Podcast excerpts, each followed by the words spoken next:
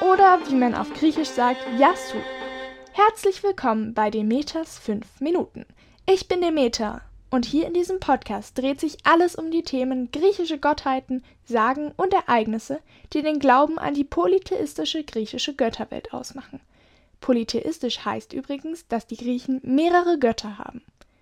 Hierbei möchte ich fünf Minuten lang verschiedene Geschichten anreißen, quer durch den Kosmos des griechischen Götterglaubens. Ich mache das hier alles aus Spaß an diesem Thema und bin super interessiert, aber ich arbeite nicht auf wissenschaftlicher Basis. Außerdem gibt es von ganz vielen Geschichten verschiedene Überlieferungen und es kann sein, dass ich hier Dinge erkläre, die ihr einfach schon mal anders gehört habt. Jetzt wünsche ich viel Spaß bei Demeters 5 Minuten.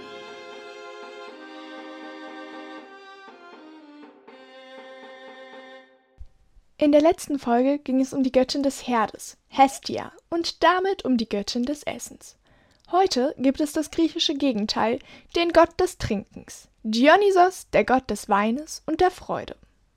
Zuerst etwas über seine Familie. Dionysos war Sohn von Zeus und Semele, einer seiner Liebschaften in der Welt der Sterblichen. Über die Mutter von Dionysos gibt es aber Streitigkeiten. In manchen Überlieferungen ist Demeter seine Mutter, in anderen Persephone und in wieder anderen der Fluss Lethe. Ich möchte euch heute aber die Geschichte mit Semele als Mutter erzählen. Erinnert ihr euch noch, dass es Hera nie gefiel, wenn Zeus mit anderen Frauen flirtete? Verständlich, oder? Einmal hatte sie Zeus das Versprechen abgenommen, er würde ein Leben lang nie wieder auch nur eine andere Frau anschauen. Hm, tja, Zeus brach dieses Versprechen jedoch mindestens fünf Millionen Mal. Naja, Hera hatte gesagt, ein Leben lang. Und wenn man davon ausgeht, dass Götter unsterblich sind, dann ist ein Leben lang nun mal wirklich sehr, sehr, sehr, sehr, sehr lang. Jedenfalls machte Zeus mal wieder einen Besuch in der Welt der Sterblichen, in Theben. Und dort verliebte er sich nicht in irgendeine Frau, sondern die Prinzessin von Theben. Semele war wunderschön und hot und attraktiv, und Zeus fand sie einfach unglaublich. Aber es gab in der Welt der Götter eine Regel, an die sich sogar Zeus hielt. Sterbliche durften niemals, unter keinen Umständen, nie, nie, nie, niemals ein Gott in der wahren Gestalt dessen sehen. Und so verwandelte sich Zeus in einen sehr attraktiven jungen Mann. Er machte Semele Geschenke, brachte ihr Blumen mit und schließlich erzählte sie ihm, sie sei schwanger. Als Hera von der ganzen Sache Wind bekam, rastete sie aus. Sie verkleidete sich als alte Amme und besuchte Semele in ihrem Palast. Sie war erschrocken, wie viele Geschenke Zeus der Sterblichen gemacht hatte. Listig wie sie war, überzeugte Hera Semele, Zeus zu bitten, ihr zu zeigen, dass er sie unsterblich liebte, und das, indem er ihr seine wahre Gestalt zeigte. Als Zeus Semele also das nächste Mal besuchte, nahm sie ihm das Versprechen ab, ihr jeden Wunsch zu erfüllen. Und da er dieses Versprechen beim Styx geschworen hatte, musste er sich ihr also in seiner wahren Göttergestalt zeigen – und da Sterbliche die wahre Gestalt von Göttern nicht ertragen konnten, starb Semele. So, jetzt kommt ein sehr ekliger Teil der ganzen Geschichte.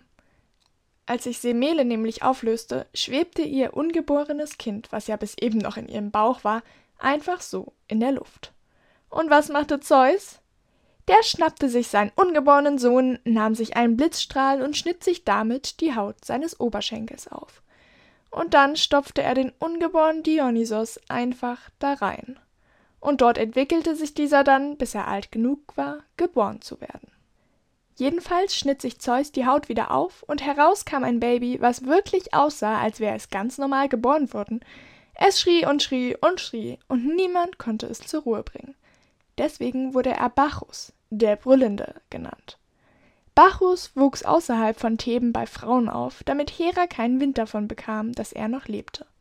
Dort auf dem Land machte er bald Bekanntschaft mit dem Satyr Ampelos, und mit ihm zusammen entdeckte er die Weinreben.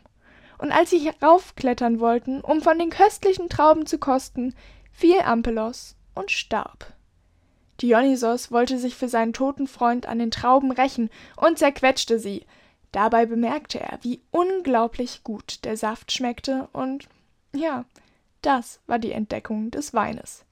Dionysos verstand es, den Wein richtig zu mixen, so dass er am besten schmeckte, und seit jeher war er dann der Gott des Weines und der Freude, denn die kam, sobald man von dem leckeren Getränk ein Gläschen getrunken hatte. Nächste Folge komme ich dann endlich zu ihm. Ich möchte euch Zeus nun einmal gebührend vorstellen. Ich freue mich, wenn ihr wieder einschaltet, wenn ich euch noch ein paar andere Fakten als das Thema Liebe zu Zeus mitgeben kann. Demeters 5 Minuten